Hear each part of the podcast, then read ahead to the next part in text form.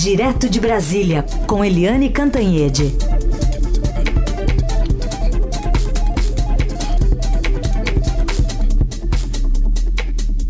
E hoje também como correspondente da chuva, Eliane, bom dia. Bom dia. Gente, o temporal que caiu aqui, é, eu juntei duas coisas na minha cabeça. Primeiro, o medo de cair a casa, caírem as árvores, cair o telhado. E o segundo, os resultados de ontem do IBGE sobre a miséria no Brasil. Eu fico imaginando aquelas pessoas que moram naquelas casas hiper precárias, entendeu? Com papelão, com plástico, evitando uma chuva daquelas realmente o Brasil precisa muito, muito, muito melhorar. Se eu na minha casa, firme e forte, sólida, eu tive medo, eu fico imaginando as 13 milhões de pessoas miseráveis nesse país, né? É. Aliás, é, a chuva já deu uma, uma apaziguada por aí ou continua forte? Não, deu uma melhorada boa, ótimo, porque de manhã cedinho parecia que ia cair o mundo. Bom, e é nesse clima que o Supremo Tribunal Federal vai retomar o julgamento né, sobre a prisão após condenação em segunda instância.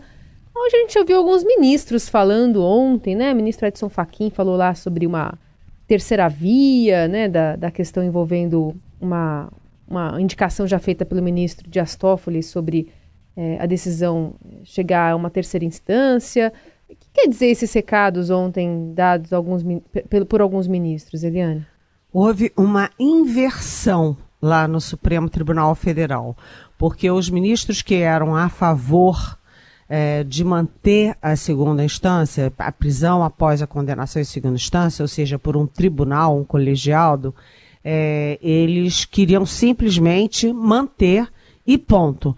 Já os ministros que queriam acabar com a previsão de segunda instância, como o próprio Dias Toffoli, presidente do Supremo, eles admitiam uma solução de meio termo que, enfim, em vez de ser depois da segunda instância, esperar a terceira instância, aspas, terceira instância, que é o STJ, o Superior Tribunal de Justiça. Na reta final, isso se inverteu. Os ministros que apoiam a prisão em segunda instância e que têm a perspectiva de saírem derrotados, de perder no julgamento de hoje, começaram a admitir a hipótese do Toffoli, de então tá, não é a segunda instância, mas também não é tramitado em julgado até o Supremo. Ficamos no meio do caminho, após a prisão, após a condenação no STJ, já pode ser preso. Aí, o que que aconteceu? O Toffoli e o pessoal que quer mudar o entendimento, aí disse, ah, não, não precisa mais disso do meio termo, não. Vamos ficar aí no tramitado, em julgado mesmo até o fim. Houve uma inversão, o que me parece um jogo de pressões.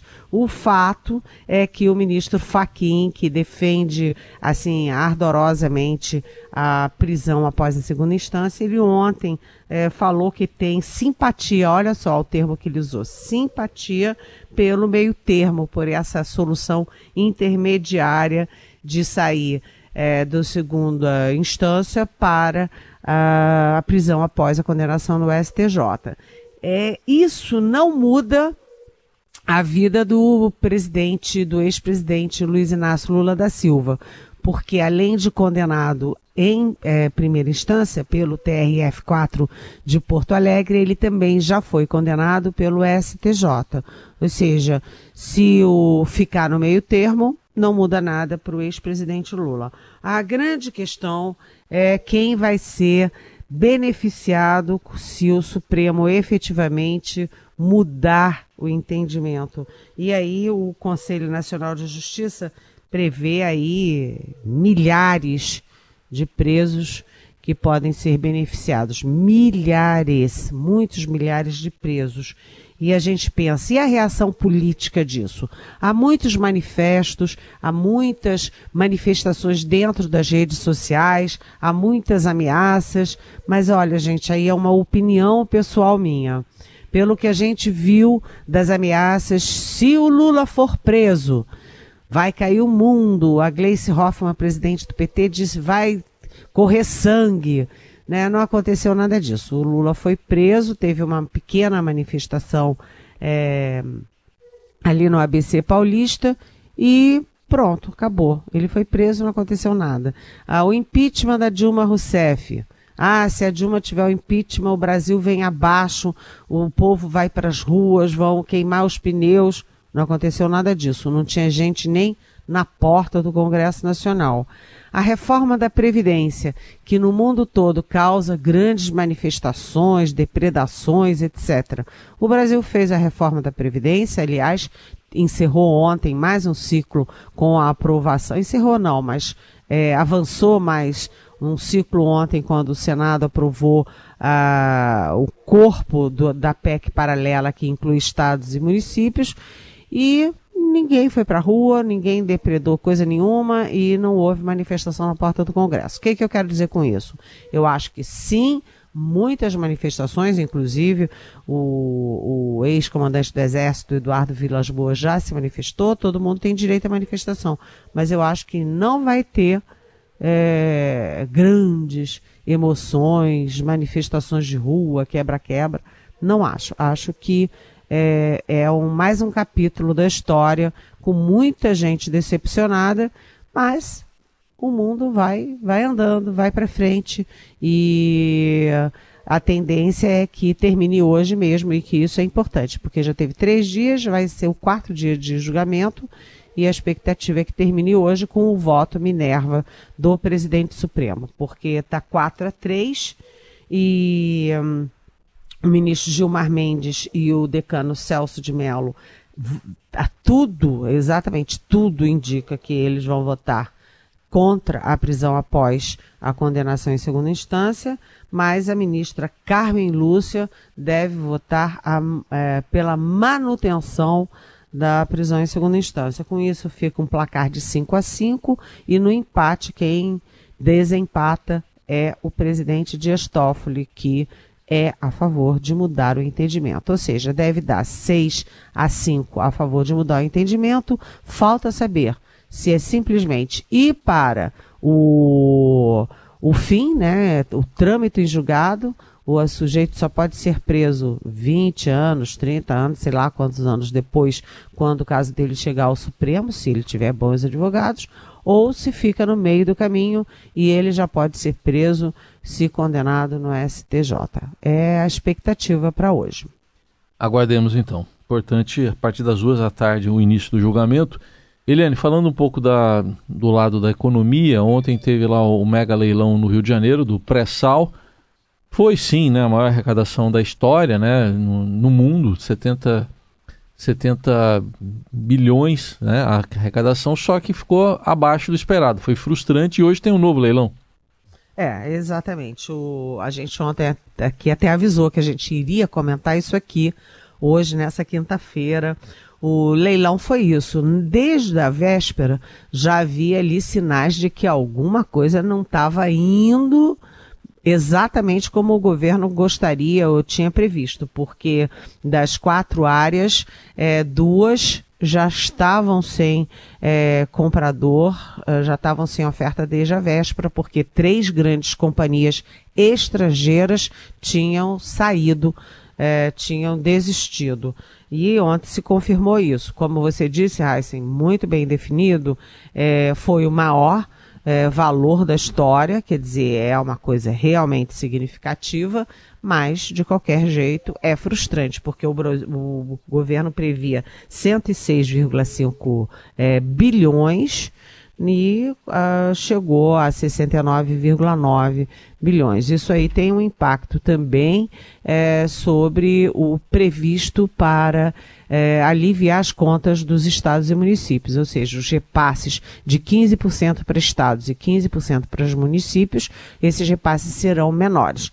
E hoje é, vamos ver, né? São cinco áreas com uma expectativa de arrecadar 7,8 bilhões é, de reais. Vamos ver se isso é, se repete ou não. Um detalhe que eu acho importante a gente destacar é que os é, compradores potenciais que saíram fora, que desistiram eram estrangeiros, sinalizando aí que os estrangeiros estão com um pouquinho de dúvida sobre o Brasil, sobre o processo. Eles estavam realmente com dúvidas sobre preços, sobre vantagens e sobre o Brasil.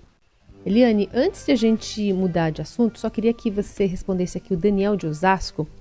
Ele dá bom dia para você e pergunta sobre o pré-sal.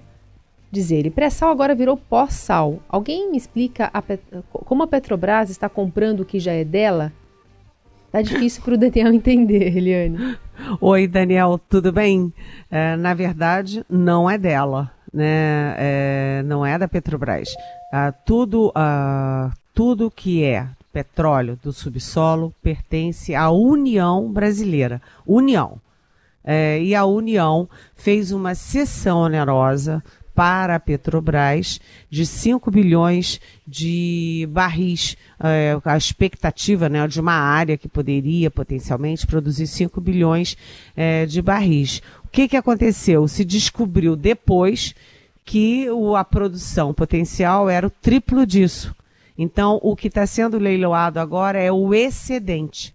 Ou seja, a Petrobras tem direito àquelas áreas que vão produzir os 5 bilhões, e agora o, a União, que é a proprietária, é a dona, a gestora disso, está uh, eh, fazendo leilões para as outras áreas. Então a Petrobras pode concorrer também a outras áreas. Ou seja, não ache que a Petrobras é dona do petróleo, não. A Petrobras, ela explora, ela distribui, etc, etc. Mas ela refina, mas ela não é dona. A, a União é dona do petróleo brasileiro. Tudo bem.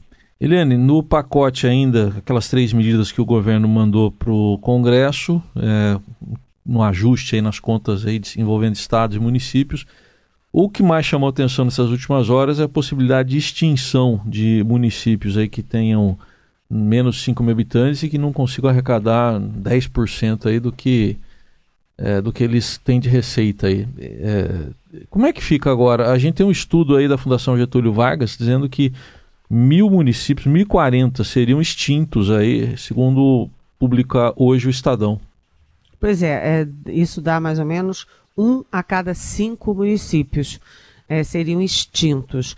É curioso porque eu achei que o foco uh, do debate seria muito em cima de funcionário público. É verdade. E não foi, né? Não foram as corporações. O foco do debate está muito em cima em extinção de municípios. É a questão mais política, até porque ano que vem vai ter eleição, justamente eleição municipal. É, pelo que eu apurei ontem com as minhas fontes da área econômica, o governo sabe que terá muita dificuldade para aprovar isso, há muitas resistências no Congresso, e o governo tem um plano B. É uma nova PEC, uma proposta de emenda constitucional, como a outra, é, que está prontinha, bem prontinha, ela é bem curtinha, bem fácil, é, mudando alguns critérios. Então, é, hoje, como é que fica, por exemplo, para é, qual é o limite para os municípios investirem nas suas câmaras legislativas? É, isso para pagar funcionário, para pagar vereador, etc. Eles têm um limite percentual do que o município arrecada. Tem de arrecadação própria, que é IBTI, que é, são as taxas, é o ISS, etc mais o que vem de transferências constitucionais, ou seja, o FPM, que é o Fundo de Participação dos Municípios, e o FPE, que é o Fundo de Participação dos Estados. Só que esse projeto, Plano B do Ministério da Economia, diz o seguinte: não, não, não. O limite agora para pagar Câmara de Vereadores é só em cima da arrecadação própria tantos por cento da arrecadação própria. Município que tem arrecadação própria pode gastar tantos 30% desse, dessa receita com câmaras legislativas. Não pode usar dinheiro de transferência constitucional para pagar vereador e pagar funcionário. Por que isso? Por que, que se multiplicam os municípios depois da Constituição de 1988, que facilitou essa criação de municípios? Por quê? Foram criados mais de 1.500 municípios. Porque você cria cargos, você cria cargo de vereador, cria cargo para os apadrinhados dos vereadores, é uma farra com dinheiro público.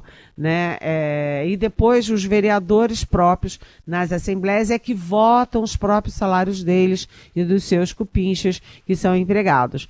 Então, pela pro, pro, proposta que está ali guardada com, na, como carta na manga na economia, você mudando isso, você tira o interesse de todo mundo de criar município porque você vai ter que ter câmaras legislativas solidárias, ou seja, você pega o advogado, engenheiro, médico ou lixeiro, por exemplo, um pastor, que queiram ser vereadores, se reúnem ali duas vezes por semana, discutem o que é melhor para o seu pequeno município e sem remuneração, como, aliás, em vários países. Essa é uma proposta que eu achei bem interessante. Eliane, queria um pitaquinho seu, uma notícia que saiu hoje de manhã, publicação, na verdade, no Diário Oficial, de uma transferência, né? O governo mudou a Secretaria de Cultura do Ministério da Cidadania para o Ministério do Turismo, e a gente está falando, né, de um ministério que eh, vira e mexe está na pauta, do ministro Marcelo Álvaro Antônio, que está envolvido naquela questão dos laranjais, do laranjal em Minas Gerais. É, dá para fazer um entendimento de como um fortalecimento para essa, essa pasta? Um fortalecimento também político para Marcelo? Não, é, eu achei tudo muito estranho, porque se você olhar, Carolina, hoje na agenda do presidente da República, uhum. do presidente Bolsonaro, você vai ver que ele vai receber o R.R. Soares, que é um missionário da Igreja Internacional da Graça de Deus que é uma das várias dissidências da Igreja Universal do Reino de Deus.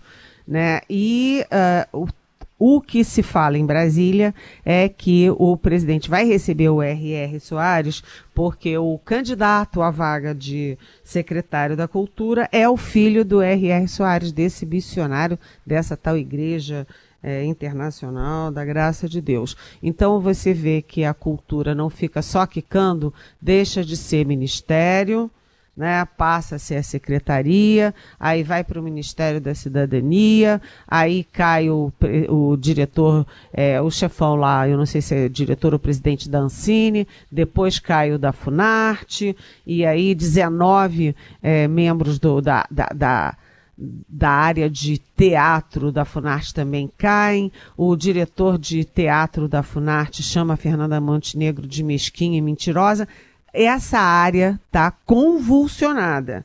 E aí você põe um pastor, o filho de um pastor, um filho de um, de um evangélico para cuidar dessa área delicada e põe lá no Ministério do Turismo, cujo ministro, Marcelo Álvaro Antônio, é um dos focos da, da operação da Polícia Federal, do Ministério Público, por causa do laranjal do PSL, o presidente está cutucando oh, essa onça da cultura com vara curta. E é uma área que tem muita mobilização e que tem é, poder de verbalização. Tanto que essa semana mesmo houve um encontro com a Carmen Lúcia, ministra Carmen Lúcia, no Supremo Tribunal Federal. Quer dizer, por que, que ele vai botar um evangélico lá nessa área? Por que, que vai transferir para turismo? O que, que turismo tem a ver com cultura? Ou não poderia é... ter feito essa mudança, né? Também no Ministério da Cidadania, né? Essa mudança pois de é. secretário. É. Pois é, é, é uma questão assim que me parece uma guerra pessoal do presidente Bolsonaro. Por quê? Porque como tudo dele é muito ideológico, ele certamente acha que a cultura está é, invadida, dominada por esquerdistas, esquerdistas que, te, que querem dominar o mundo. E aí ele está numa guerra santa contra a área de cultura. Oremos verdade, pela cultura, né, Eliane? É, oremos, vamos orar muito, viu? Eliane Cantanhede conosco todos os dias, a partir das nove da manhã. E ela volta na sexta-feira para a gente entender um pouquinho melhor é, desses bastidores. Obrigada, viu? Até amanhã. Até amanhã. Beijão.